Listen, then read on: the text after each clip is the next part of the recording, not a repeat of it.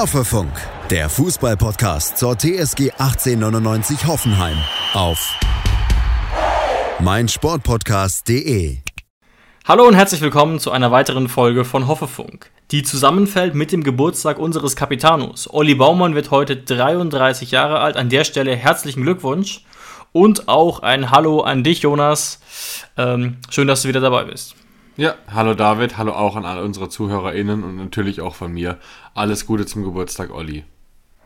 Ja, der etwas überraschend auch zum Spieler der Saison gewählt wurde, allerdings nur von den Hörern des Podcasts Rasenfunk. Das ist so einer der größten Fußball-Podcasts und das werden wir natürlich nochmal genauer angucken müssen, ob wir das auch so sehen. Natürlich, Olli Baumann immer ein Garant für die TSG, aber das wird dann Thema sein in unserer großen Saisonrückblicksfolge, die heute ja noch nicht ist. Heute sprechen wir über das Spiel gegen den VfB Stuttgart. Wurde er Und Spieler der Saison der TSG Hoffenheim oder von allen? Ach so, gute Frage, Jonas. Nee, nur von der TSG Hoffenheim. Okay, okay, weil ich da war ich jetzt gerade sehr verwundert, dass der Spieler der Saison aus einer Mannschaft kommen sollte, die eigentlich sehr unterperformt hat. Ich glaube schon auch, dass es aus der Sicht von objektiven Fußballzuschauern oder zumindest nicht TSG-Fans schwierig ist, einen Hoffenheimer zu benennen nach so einer Saison. Aber dafür sind wir ja da. Und das werdet ihr im Juni von unserer Seite noch mitbekommen. Aber heute geht es um das Spiel gegen Stuttgart und um einige andere Neuigkeiten, die sich in den letzten Tagen so ergeben haben. Vielleicht erstmal kurz eine ganz allgemeine Frage an dich, Jonas. Jetzt Saison vorbei. Ist dein Gefühl jetzt auch so in die Richtung endlich geschafft oder wie würdest du es zusammenfassen jetzt? Ja, also das Gefühl, mit dem Gefühl habe ich eigentlich schon seit längerem dann die TSG-Spiele verfolgt. Ich habe einfach gesagt, komm, lass es irgendwie hinter uns bringen, diese Saison. Lass es irgendwie positiv enden. Ja. Ähm, was wir dann Gott sei Dank natürlich auch schon am 33. Spieltag geschafft haben, was meiner Meinung nach eine enorme Erleichterung war. Ähm, oh, vor ja. dem Stuttgart-Spiel schon, weil man hat ja gesehen, das Stuttgart-Spiel war jetzt auch nicht wirklich hochklassig. Ähm, beide Mannschaften oder eher die Stuttgarter Mannschaft war auch sehr nervös, alles war ziemlich hektisch. Ähm, wir haben natürlich auch kein gutes Spiel abgeliefert, da weiß man jetzt natürlich nicht, wie wir gespielt hätten, wenn es noch um was gegangen wäre. Aber wir waren auf jeden Fall gut beraten, am 33. Spieltag schon durch zu sein. Und deswegen kann man jetzt einfach nur sagen, Haken dahinter. Wir haben in der Saison auch wieder Trainer verschlissen, mit denen wir eigentlich eine Zukunft im Kopf hatten. Also ein Gewinn ist diese Saison auf keinen Fall. Und jetzt muss man einfach in die Analyse gehen, muss gucken, was kann Matarazzo für ein Fußball spielen mit einer Mannschaft, wo er jetzt mal einen Sommer Zeit hat, sie umzugestalten. Ja, ähm, was ja in diesem Spiel, darüber reden wir vielleicht noch ganz kurz, ganz viel kolportiert wurde, so in den Medien, ist das Duell der beiden Ex-Coaches. Wir haben auch kurz darüber geredet. Da gab es jetzt ja eigentlich keinen so richtigen Gewinner. Ne? Die TSG spielerisch nicht besonders überzeugend, musste aber auch nicht mehr.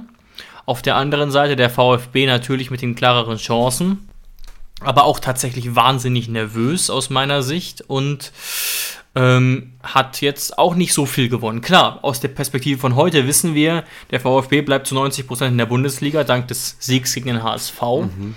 Aber die Niedergeschlagenheit war schon groß die man gespürt hat in der Arena und auch generell. Man wollte schon unbedingt gewinnen, hat auch daran geglaubt, eben nicht auf Platz 16 am Ende zu sein. Mhm. Ja. Ähm, also ich bin jetzt auch, ich habe auch das Spiel gestern gesehen, Stuttgart gegen Hamburg, und ich bin jetzt auch schon froh, dass es Stuttgart wohl schaffen wird, weil mhm. sie mir dann doch sympathischer sind, auch mit Sebastian Hoeneß als jetzt der HSV.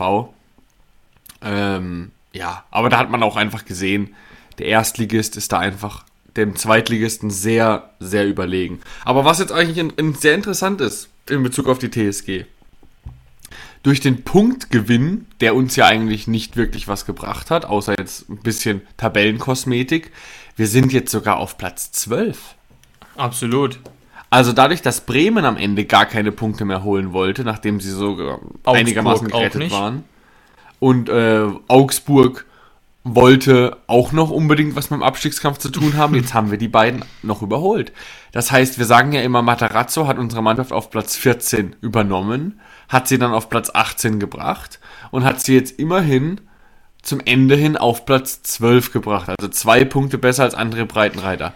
Faktisch, selten, selten ja. hat doch das Wort Ergebnis Kosmetik besser gepasst, ne? weil genau. es, es täuscht über was hinweg, wie es Kosmetik ja auch tut. Es täuscht über eine eigentlich schlechte Saison hinweg, weil Platz 12 klingt solide und klingt nicht nach Abstiegskampf. Genau, also wenn wir irgendwann zehn Jahre später zurückgucken und nur gucken, ah, die Saison, was war denn da? Da wurden wir Zwölfter, dann werden wir wahrscheinlich ohne ne, mehr Recherche denken, ja, das war wahrscheinlich eine mega ja. langweilige Saison. Wir waren überhaupt oh no. nicht gut, wir waren nicht schlecht, wir haben wahrscheinlich die ganze Zeit im Mittelfeld gespielt. Aber so war es natürlich überhaupt nicht. So war es natürlich überhaupt ja, nicht. Das ist wir, echt waren, spannend. wir waren zeitweise Abstiegskandidat Nummer eins in dieser Liga, dass jeder uns abgeschrieben hat. Und auf einmal sind wir auf Platz 12. Und das ja, klar, mhm. müssen wir jetzt überlegen, inwieweit wir das Matarazzo zu verdanken haben. Aber jetzt grundsätzlich, in, ohne es vorher zu überlegen, muss man einfach sagen, wir sind nicht abgestiegen. Der Plan ging auf. Matarazzo war eine, faktisch eine gute Lösung, weil wir sind noch in dieser Liga. Ja, und auch ein bisschen komfortabler als lange aussah. Und was man sicherlich auch so ein bisschen loben muss, und das hat man in dem Spiel gegen den VfB auch gesehen, ist, dass wir unseren Fußball durchaus verändert haben. Das hätte Breitenreiter vielleicht auch irgendwann gemacht, wobei ihm natürlich auch als Trainer, der so in die Krise mit uns geschlittert ist, so ein bisschen die Handhabe fehlte vielleicht. Aber wir haben unseren Fußball verändert. Der Fußball ist am Ende wesentlich einfacher geworden. Wir haben teilweise gespielt wie ein Zweitligist, also was die Taktik angeht. Viel flankenorientierter, viel weniger Kombinationsfußball viel hoher Aufwand, viel Laufbereitschaft und das Tor von uns war dafür auch relativ typisch. Halbfeldflanke von Angelino. Sowas haben wir doch unter Nagelsmann oder unter Breitenreiter nicht gespielt. Und das ist jetzt gar nicht unbedingt eine Kritik. In der Situation ist es sicherlich richtig. Aber auch hier, ich weiß jetzt, was du wahrscheinlich direkt sagen würdest, Jonas, ist, äh, dass, dass dieser Spielstil eigentlich gar nicht zu unserer Mannschaft passt aber die ist halt gut genug, dass es halt für Platz 12 jetzt noch irgendwie gereicht hat. Oder was denkst du? Ja, du musst den Spielstil aus zwei Gründen spielen. Erstens mal, ähm, weil unsere Mannschaft einfach momentan nicht das Selbstbewusstsein hatte, um kreative Spielzüge herauszuspielen. Ja. Unsere Defensive stand zeitweise in dieser Saison nicht gut genug, um äh, Konter, die entstehen, wenn du versuchst, schnelle Spielzüge nach vorne zu spielen, abzufangen. Das konnten wir einfach lange Zeit nicht, haben Gegentore geschluckt und deswegen musstest du irgendwann da den Spielstil umändern. Und der andere Grund, warum wir das erste Mal seit gefühlt zehn Jahren Flanken aus dem Halbfeld machen, obwohl wir keinen Kopfballspieler vorne drin haben. Also Bebu macht den stark, aber Bebu ist alles andere als ein Kopfballstürmer, ist, dass Angelino einfach ähm, kein Spieler ist, der auf die Grundlinie gehen kann, weil er einfach zu langsam ist. Aber jetzt muss du natürlich sagen, Angelino, zehn Vorlagen, ähm, es hat funktioniert. Jetzt musst du natürlich denken, wie, wie gut wäre Angelino gewesen, wenn auch noch ein Stürmer vorne drin gewesen wäre, der noch besser mit dem Kopf gewesen wäre. War nicht so, aber da muss man auch auf jeden Fall einfach mal sagen, Angelino unter Matarazzo wirklich aufgeblüht. Absolut, ja. Und wir werden natürlich auf jeden Fall noch über ihn reden müssen im Zusammenhang damit, dass er ja nicht mehr für die TSG auflaufen wird. Klammer auf, vermutlich, Klammer zu. Aber ja, äh, das, das muss man auf jeden Fall neidlos anerkennen, dass Angelino äh, da jetzt am Ende schon durchaus ein Faktor war. Wobei ich auch an die wenigen Fans, die jetzt auf Social Media direkt rumgepöbelt haben, warum man die Kaufoption nicht gezogen hat, auch, finde ich, teilweise wieder sehr, sehr kurz geblickt hat. Also oder ganz viele Sachen gar nicht unbedingt berücksichtigt hat. Ich gucke jetzt noch mal ganz kurz parallel ähm, eine Sache nach, weil ähm, ich jetzt nicht mit, mit falschen Tatsachen um mich werfen will, aber was auf jeden Fall ja lange ein Kritikpunkt von uns war, und den kann ich auch zumindest in wenigen Sekunden belegen, ist, dass trotz dieser zahlreichen Assists 10 in 33 Spielen ist top. Das ist zwar nicht ganz auf dem Raum- oder Schulz-Niveau, aber es ist trotzdem absolut top dafür, wie beschissen unsere Saison war und wie wenig Tore wir nur geschossen haben insgesamt. Mhm. Deswegen da auch vielen Dank an der Stelle. Aber wie kann es sein, dass man bei 10 Assists aus 33 Spielen als linker Außenverteidiger eine Durchschnittsnote von 3,83 hat und damit ganz weit hinten ist? Bebu, Kadajabek, Kabak, Geiger, Sko, Kramaric, Baumgartner, Akpoguma, Vogt, Baumann wurden unter anderem besser benotet. Hast du einen Erklärungsansatz dafür? Der Erklärungsansatz ist der, den wir ja schon seit, also schon die ganze Zeit sagen. Natürlich ist er ein genialer Fußballer, hat einen super linken Fuß, der immer wieder in Situationen mhm. perfekt ist, um Tore zu erzielen. Aber seine Schwächen werden eben ähm, in unserem Spielstil, weil wir halt auch keine Top-Mannschaft in unserer Liga sind, sind seine Schwächen oftmals mehr zu sehen als seine Stärken. Und da, damit will ich jetzt gar nicht sagen, dass er ein Spieler ist, der mehr Schwächen hat, äh, der mehr Schwächen hat als Stärken, sondern in einer Top-Mannschaft, die nur offensiv spielt, kann er seine Stärken einfach viel mehr zeigen als bei uns. Bei uns ist der Fokus in, vor allem zumindest in dieser Saison mehr auf der Defensivleistung. Und da ist er einfach kein, kein Anker, wie wir ihn uns vorgestellt hätten. Das ist alles. Es könnte sein, dass der bei einer besseren Mannschaft wie bei RB Leipzig, da hat er hervorragende Saisons, dass er da einfach besser hinpasst oder ja, hingepasst hätte. Ja, und ich, ich, ich stimme dir da völlig zu und deswegen muss ich auch Alexander Rosen völlig zustimmen, der natürlich erstens mal, das hat er nicht öffentlich gesagt, aber erstens mal gesagt hat, okay, Angelino ist keine 20 Millionen wert, was er nicht ist, angesichts dessen, was wir für Spielertypen brauchen. Auf der anderen Seite hat er auch gesagt, es war wirtschaftlich gar nicht machbar. Man hätte es gar nicht machen können, selbst wenn man gewollt hätte, und er verliert da auch viele lobende Worte über ihn, sicherlich auch zu Recht, aber dementsprechend wird er jetzt auch zu RB Leipzig zurückkehren und da mit Sicherheit nicht bleiben. Das darf, könnte nochmal spannend werden, zumal er ja, Jonas, du hast es vielleicht gelesen, auf Instagram geschrieben hat, er hat sich verabschiedet und Klammer auf, irgendwie geschrieben, probably. Zwinker-Smiley. Mhm. Ja, habe ich gesehen. Ähm, und da können wir nochmal gespannt sein. Also ich kann mir durchaus vorstellen, dass Rosen nochmal anklopft, wenn niemand diese Kaufoption zieht und fragt, ja, wie wäre es denn mit 11 Millionen? 11 Millionen hätten wir vielleicht. Ähm, hm. Weiß ich aber nicht. Da würden, würden wir dann zum passenden Zeitpunkt vielleicht nochmal drüber sprechen. Es ist aber keine einfache Entscheidung sicherlich, ähm, weil er sehr viele Pro-, aber auch Kontra-Argumente hat. Und ich finde, die, das ist auch ersichtlich an einer anderen Szene, mit der Angelini überhaupt nichts zu tun hatte. Das Gegentor. Dass Robert Sko ja, nicht verteidigt bekommen hat, weil er vielleicht gefault wurde, durchaus. Aber das, ich, ich finde, oder mich hat das eher auf ein anderes Problem aufmerksam gemacht. Und das verkörpern Robert Sko genauso wie eigentlich auch Angelino. Dass ihnen wirklich das Verteidigungsgehen fehlt. Das wäre, und vielleicht war es ein Foul, ne? aber es war einfach vom Zweikampf her nicht gut gelöst. Das wäre einem Vogt, einem Kadajabek, einem Akpoguma so niemals passiert. Und das passiert halt Leuten, die entweder einen sehr starken Offensivdrang haben oder halt die wie Sko überhaupt keine Verteidiger eigentlich sind.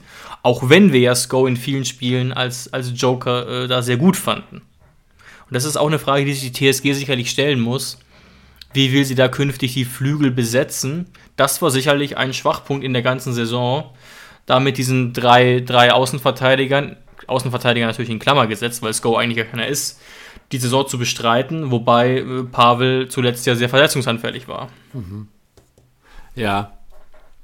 Also mit Pavel haben wir da eigentlich fast schon vom Spielertyp her, auch wenn er natürlich mittlerweile in gehobenem Alter ist, die Musterlösung.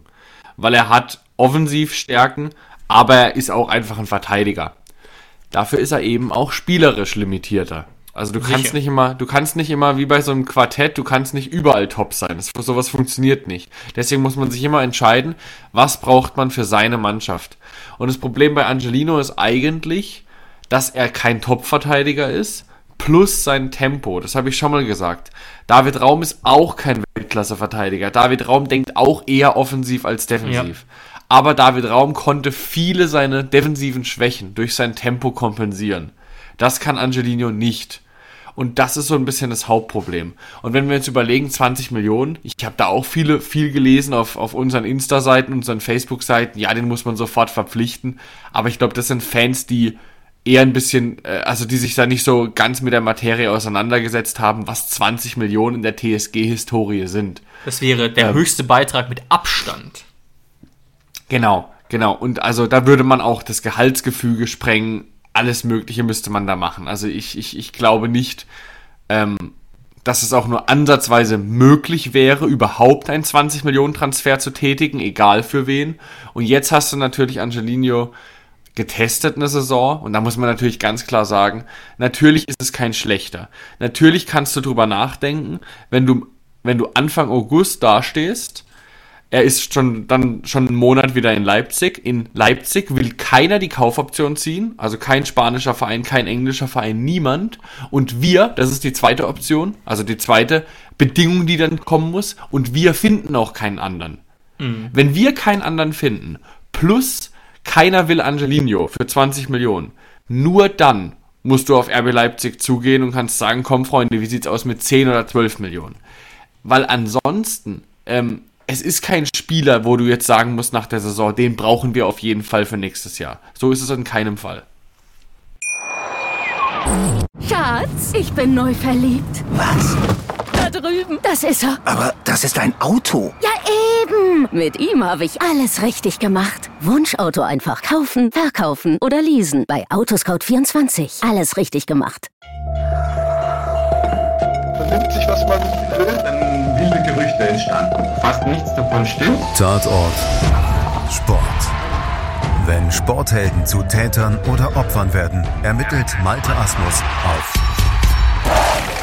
meinsportpodcast.de. Folge dem True Crime Podcast, denn manchmal ist Sport tatsächlich Mord. Nicht nur für Sportfans. Aber da kommt auf jeden Fall eine Herausforderung zu auf die Verantwortlichen, auf Alexander Rosen.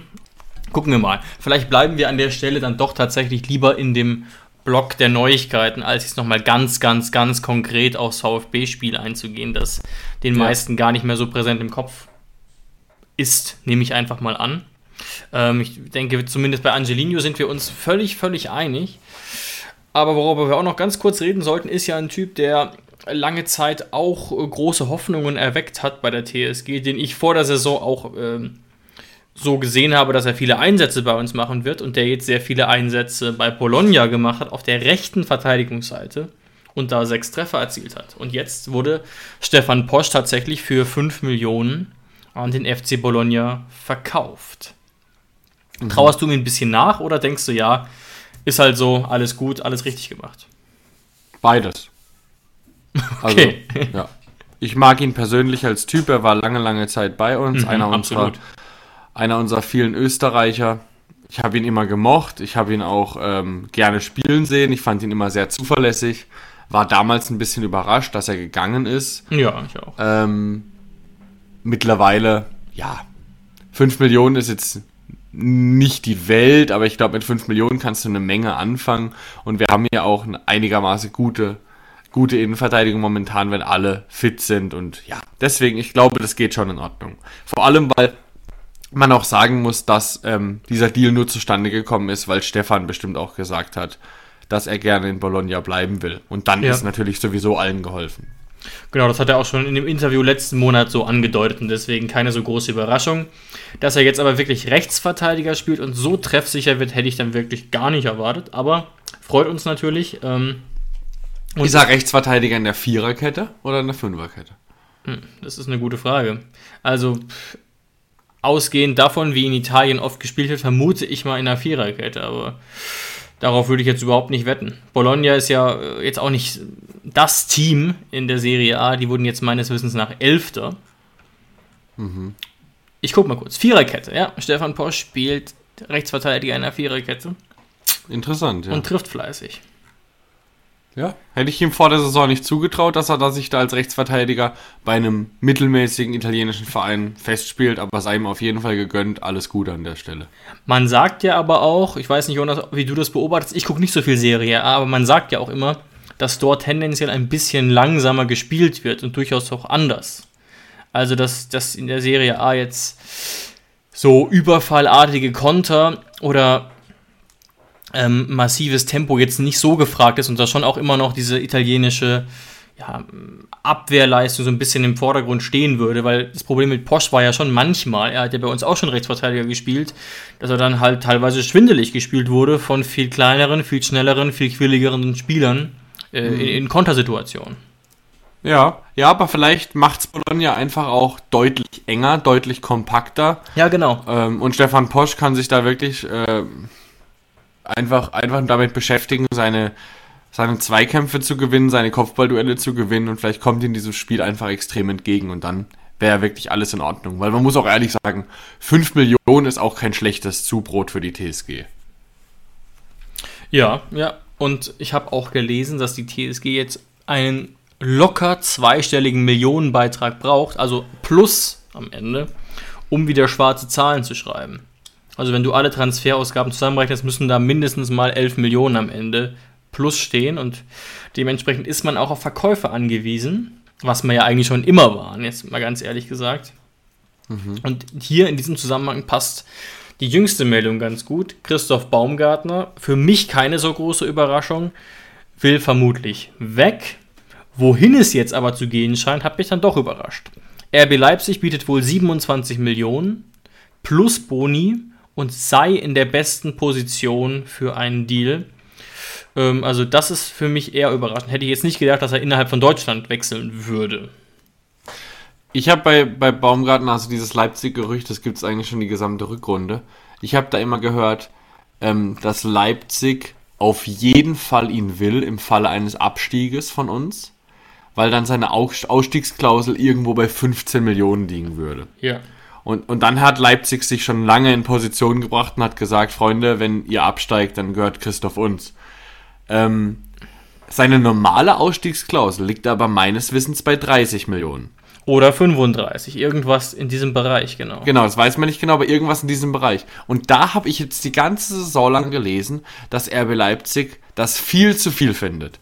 Und jetzt bin ich überrascht über die 27 Millionen. Weil ich finde, wenn du für 15 Millionen sagst, du holst ihn, für 30 oder 35 holst du ihn nicht. Und dann bietest du nach der Saison doch, doch 27. Was hat sich dann verändert in der Denke von RB Leipzig? Haben sie auf einmal jetzt doch mehr Geld, weil sie die Champions League geholt haben? Oder sie finden ihn jetzt doch besser als noch vor einem halben Jahr? Weil ich finde 27 Millionen schon nicht wenig, muss ich ehrlich sagen. Ja, kann sein. Er hat allerdings auch in den letzten zehn Spielen, also Baumgartner, gut, gute Leistung gezeigt, muss man sagen. Ich glaube insgesamt fünf Scorerpunkte allein in den letzten zehn Spielen. Ähm, spricht schon für sich. Aber ja, ich finde 27 Millionen auch nicht wenig, zumal angeblich noch Bonis hinzukommen würden. Ähm, und es mich gar nicht überrascht, dass Baumgartner jetzt den nächsten Schritt machen will nach so einer Saison. Ähm, ist natürlich bitter, aber ich kann in dem Zusammenhang wenig verstehen, um nochmal darauf einzugehen, wenn Leute auf Social Media schreiben, oh, jetzt wieder der große Ausverkauf, das wird unser Ende sein, bla bla bla. Also ich weiß nicht, das kann man natürlich so sagen und bei gewissen Spielern mag es auch sein, dass so ein manche Spieler wurden ja auch zu früh verkauft. Ne? Thema Rutter, der aber wohl auch vom Berater da in der Ecke gedrängt wurde und so weiter. Baumgartner war jetzt wirklich schon eine Weile bei der TSG, hat sich entsprechend entwickelt, wird auch sehr wahrscheinlich nicht wie Nico Schulz enden dann beim nächstgrößeren Club. Ähm, behaupte ich zumindest mal. Und dementsprechend geht es schon klar. Aber sicherlich ist es bitter. Aber Baumi hat noch zwei Jahre Vertrag. Das heißt, wenn du ihn jetzt noch ein Jahr hältst, kriegst du viel weniger Geld nur noch für ihn. Und dementsprechend muss ich sagen, ist es die richtige Entscheidung, ihn zu verkaufen, wenn er denn das will. Und natürlich will er das, sonst würde es diese Medienberichte nicht geben, oder? Ja, es ist vermutlich die richtige Entscheidung, auch wenn es natürlich wehtut nach so einer langen Das Zeit mit ihm. Ja. Ähm, ja, aber auch wenn man sich jetzt überlegt, warum RB Leipzig, das Thema haben wir uns damit, damals bei David Raum ja auch gefragt, warum Mhm. nicht einen größeren Schritt? Aber wenn du genau darüber nachdenkst, ist es eigentlich vielleicht auch der größte Schritt, den er machen kann. Weil hat er sich, also hat er sich den ganz großen Schritt denn überhaupt schon verdient? Und mit ganz großer Schritt meine ich jetzt einen Premier League Top Club. Das Ja, glaube ich erst, mit ihm? Ja. Genau, das glaube ich erstens nicht. Dann glaube ich wirklich, dass RB Leipzig ihn wirklich sehr, sehr gerne haben möchte. Also gerade auch Konrad Leimer werden sie jetzt zu meiner Meinung nach 95% verlieren an die Bayern, äh, der natürlich eher defensiver ist, in Kombination mit dem Verkauf von Nkunku, der vermutlich zu Chelsea geht. Ähm, also RB Leipzig steht auch vor großen Problemen, wenn sie da die zwei wichtigsten Spieler verlieren. Dann Sabitzer war ist ja auch schon äh, weggekauft worden. Also sie müssen da immer wieder gucken, wo sie die neuen Leute herholen. Und die kommen halt nicht immer als aus Salzburg, sondern manchmal muss man auch Geld in die Hand nehmen. Und dann finde ich es eigentlich gar nicht die schlechteste Idee, es mal mit Christoph Baumgartner zu versuchen. Und für seinen Plan jetzt müssen wir überlegen, Leipzig ist schon attraktiv. Also wenn du jetzt mal davon weggehst, okay, er muss, müsste jetzt viele, viele Kilometer weit umziehen, aber mal weg davon. Leipzig ist eine Top-Mannschaft, Leipzig kommt immer in die Champions League. Ähm, bei Leipzig hat er eine Chance zu spielen und was auch noch ein Punkt ist, der nicht zu vernachlässigen ist. Leipzig hat eine extrem gute Connection zu österreichischen Spielern und österreichischen Beratern. Wenn du da mal anguckst, und das liegt natürlich auch an dieser komischen Situation mit RB Salzburg. Aber wie viele Österreicher da schon unter Vertrag stehen und standen, ich glaube, das hat auf jeden Fall damit äh, zu tun. Ja, ja, das kann ich mir auch gut vorstellen. Momentan sind es ja im Moment Leimer, Schlager nur. Aber du hast recht, da gibt es schon eine gewisse Geschichte und natürlich auch, ne? Der ursprüngliche Finanzier dieses ganzen Projekts, Dietrich Mateschitz und, und Red Bull, ist ja generell einfach auch ein österreichisches Unternehmen. Ja, mit Sicherheit, ja. Und es ist sicherlich so, dass man dann deswegen auch immer eine gewisse Österreich-Quote vielleicht halten will, auch wenn das vielleicht nie so kommuniziert wurde. Naja, also klar würde ich mich jetzt mehr freuen, wenn irgendwie Manchester United sagen würde, geil, aber mein Gott, also es ist objektiv in diesem Fall, anders als jetzt bei Rutter oder bei manchen anderen Beispielen, wäre es völlig nachvollziehbar. Es ist ein Schritt nach vorne, es ist ein Schritt nach vorne, wo er spielen kann und ich denke, dass es so kommen wird. Und, und in, dieser, in dieser Hinsicht nochmal eine allgemeinere Nachfrage weil Alex Rosen hat jetzt schon so präventiv für diesen Sommer einen etwas größeren Umbruch angekündigt. Kann man auch verstehen nach so einer Saison, wo vieles nicht lief, wo das im Kader ja auch nicht ideal gewesen sein kann, sonst wäre es besser gelaufen. Was erwartest du, wenn, wenn Alex Rosen sagt, ein etwas größerer Umbruch steht an? Was kommt auf uns zu? Ich glaube, dass er, also nicht böse gemeint an ihn jetzt, aber ich glaube, dass er das gesagt hat, ohne wirklich zu wissen, was er damit meint. ich glaube nicht, dass er das sagt und im Kopf hat, okay, Freunde, ihr wisst zwar noch nicht, aber ich habe ganz genau im Kopf, wir werden eine Verjüngung starten. Drei unserer alten Leistungsträger werden uns verlassen und wir werden richtig Geld in die Hand nehmen, weil das ist für mich ein Umbruch. Wenn wir am Ende zwei Leute verkaufen und zwei Leute holen, wie es meiner Meinung nach am Ende passieren wird, dann ist das kein Umbruch.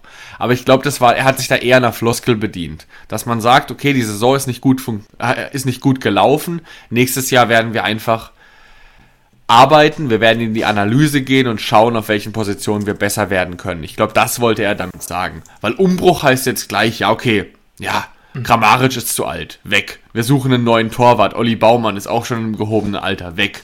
Äh, so, auf gar keinen Fall. Wir werden mit den, mit den Leuten werden wir auf jeden Fall ähm, weitermachen, die bei uns bleiben wollen. Also da braucht sich jetzt kein Fan Gedanken machen, dass auf einmal ein André Kramaric uns verlässt.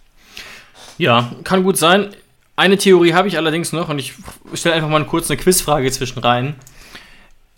Wenn man sich das Durchschnittsalter aller Bundesligisten anguckt, auf welchem Platz sind wir denn dann eigentlich? Was schätzt du? Der Gesamtkader meinst du? Mhm. Gut, also auch mit Damar, Tomunto, Humschuh alle. Aber natürlich auch mit Biko, Rudi. Der Profikader, ja, ja. Damar, okay. Tuhumschu, Aslani auch natürlich. Ja, ich hätte jetzt mal gesagt, also so schlecht, glaube ich, sind wir nicht. Ich hätte jetzt mal gesagt, Platz 12 oder 13. Das ist aber nicht gut. Das ist aber sehr gut geschätzt. 12. Also wir sind im deutlich hinteren Mittelfeld. Ja. Elf Teams sind jünger. Natürlich müsste man da ehrlicherweise sich die Startelf immer angucken, aber ich glaube schon, dass er, dass er nicht ganz genau weiß, also Alex Rosen, was er vorhat. Aber ich glaube schon, dass er durchaus eine Verjüngung meint. Und worüber ich sehr gespannt bin, ist folgendes. Darüber werden wir, denke ich, heute nicht mehr ausführlich reden, aber an anderer Stelle. Was passiert mit Bicacic? Was passiert mit Rudi? Ne? Solche Leute. Dass natürlich in Olli Baumann bleibt und im Tor bleibt, das ist ganz klar. Aber das sind so zwei Spieler, wo, glaube ich, sich so ein bisschen die Geister jetzt scheiden. Ähm, auch, zwei, auch ein weiterer älterer wird nicht mehr für uns auflaufen, Thomas Delaney, auch so eine Geschichte für sich. Aber ich glaube schon, dass ihnen da das ein oder andere vorschwebt, zumal auch ein paar jüngere Spieler ja nicht funktioniert haben. Ne, Eduardo Quaresma beispielsweise nicht oder noch nicht, ist glaube ich auch wieder zurückgekehrt jetzt. Justin Che, ja. Also da denke ich, wird man nochmal nachjustieren wollen, aber ich glaube auch nicht, dass es viel genauer wird als. Aber wenn du jetzt allein mal überlegst, du sag, redest gerade von einem Transferüberschuss von 20 Millionen, äh, von 10 Millionen mindestens, den wir brauchen, um schwarze yep. Zahlen schreiben zu, yep. zu schreiben. Was wir eigentlich auch immer anstreben. Ähm, klar, da kannst du jetzt sagen, wir verkaufen Baumi für seine 27 Millionen, das ist natürlich schon mal ordentlich. Aber ansonsten verkaufen, ja, dann Posch noch, dann sind wir aber 30, 32 Millionen. Aber ansonsten verlieren wir ganz, ganz viele Spieler, ohne sie zu verkaufen. Ein Dolberg, ein Delaney, ein Angelino, die sind einfach weg, ohne Geld in die Kasse zu spülen, die müssen trotzdem ersetzt werden. Dann, wenn du ein Biko gehen lässt, ein Rudi, die muss, müssen auch ersetzt werden. Also so. ich glaube, ich glaube all und dann ja und dann hast du nicht mehr so viel Geld übrig, wenn du einen Transferüberschuss von 10 Millionen haben möchtest, um so viele Spieler zu ersetzen. Also da wird es wieder gefragt sein, dass Alex Rosen da so so Zaubertricks wie bei Benny Hübner damals macht. Für 800.000 einen Spieler holen und nach zwei Jahren ist er 8 Millionen wert. Äh, Und ist Kapitän in einem Bundesliga-Team. So muss es natürlich nicht laufen, aber einfach wird es auf jeden Fall nicht. Absolut, aber wir dürfen da sehr gespannt sein und werden das natürlich dann auch im Juli, August intensiv beobachten. Ähm, aber ist zumindest mal eine spannende Aussage, aber ich denke auch nicht, dass es ganz, ganz, ganz konkreten Plan gibt, was da eigentlich ähm, der Plan ist. Zumal jetzt ja erstmal genau ab heute jetzt nochmal vier Wochen Ruhe sind, bis zum 2. Juli wird zumindest rund um die Mannschaft nichts passieren. Alex Rosen wird sicherlich fleißig arbeiten, telefonieren. Aber vorher ist die Mannschaft in Urlaub und erst am 2. Juli geht es ja weiter mit dem Trainingsstart und dann öffnet sich auch das Transferfenster im Juli und ein bisschen was wird da sicherlich passieren. Wie viel? Wissen wir nicht. Du sagst eher mal nicht so viel, aber das ist ja ein gutes Thema dann für unser großes Transferkarussell, das wir im Juli aufnehmen werden, unsere alljährlich bekannte Folge. Und jetzt im Juni irgendwann wird noch der große Saisonrückblick folgen, wo wir nochmal das Ganze versuchen, in einem größeren Kontext einzuordnen. Warum lief was schlecht bzw. gut? Auch in verschiedenen Kategorien einsortiert, Spieler der Saison und so weiter. Alles gar nicht ganz so einfach, aber das werden wir uns noch zumuten in diesem Monat, Jonas. Ne? Genau. Aber ich glaube trotzdem ist es jetzt dann an der Zeit, jetzt sind wir am Ende angekommen, uns, also von unserer Seite als Hoffefunk, bei jedem einzelnen Hörer und bei jeder einzelnen Hörerin diese Saison zu bedanken. Ihr habt uns ja auch begleitet diese Saison, genauso wie wir gemeinsam die TSG begleitet Ja. haben. Das ist nicht selbstverständlich. Und ja, wir haben es wieder als, als Team zusammen durch eine Saison geschafft und wir werden das natürlich auch nächste Saison wieder angehen. Aber erstmal vielen Dank für diese Saison. Ja, und auch äh, Respekt, dass da knapp 4000 Fans in Stuttgart saßen und die Mannschaft nochmal angefeuert haben und wirklich sehr stark mobilisiert haben, weil sie natürlich auch dachten, dass es noch um sehr viel gehen könnte. Und ähnlich ist es auch bei uns, äh, ne, dass, obwohl es teilweise beschissen lief, dann doch immer noch erstaunlich viele Leute eingeschaltet haben und ähm, gesagt haben: komm, äh, einmal Fan, immer Fan, was wollen wir machen? Machen wir weiter. Genau, so sieht's aus. Gut, wir sind am Ende angelangt. Wir wünschen euch jetzt kein wunderschönes Fußballwochenende, weil das gibt es nicht. Aber ihr werdet bestimmt irgendwas finden, was ihr an diesem Wochenende Relegation könnt. geht schon, Jonas. Genau, genau. Aber Formel TSG 1. spielt Gott sei Dank nicht. Genau, wir brauchen auch erstmal ein bisschen Erholung. Wie gesagt, vier Wochen nochmal ein bisschen Ruhe vor der TSG. Aber freut uns natürlich trotzdem, wenn ihr im Juni nochmal einschaltet und unseren großen Saisonrückblick hört. Aber das müssen wir noch so ein bisschen vorbereiten. Vielleicht gibt es ja auch einen Gast. Schauen wir mal. So sieht's aus. Also, ciao, ciao, macht's gut. Macht's gut. Tschüss. Schatz, ich bin neu verliebt. Was? Da drüben. Das ist er. Aber das ist ein Auto. Ja, eben. Mit ihm habe ich alles richtig gemacht. Wunschauto einfach kaufen, verkaufen oder leasen. Bei Autoscout24. Alles richtig gemacht. Wie baut man eine harmonische Beziehung zu seinem Hund auf? Puh, gar nicht so leicht. Und deshalb frage ich nach, wie es anderen Hundeeltern gelingt, beziehungsweise wie die daran arbeiten. Bei Iswas Dog reden wir dann drüber. Alle 14 Tage neu mit mir, Malte Asmus und unserer Expertin für eine harmonische Mensch-Hund-Beziehung, Melanie Lippisch. Ist was, Dog? Mit Malte Asmus. Überall, wo es Podcasts gibt.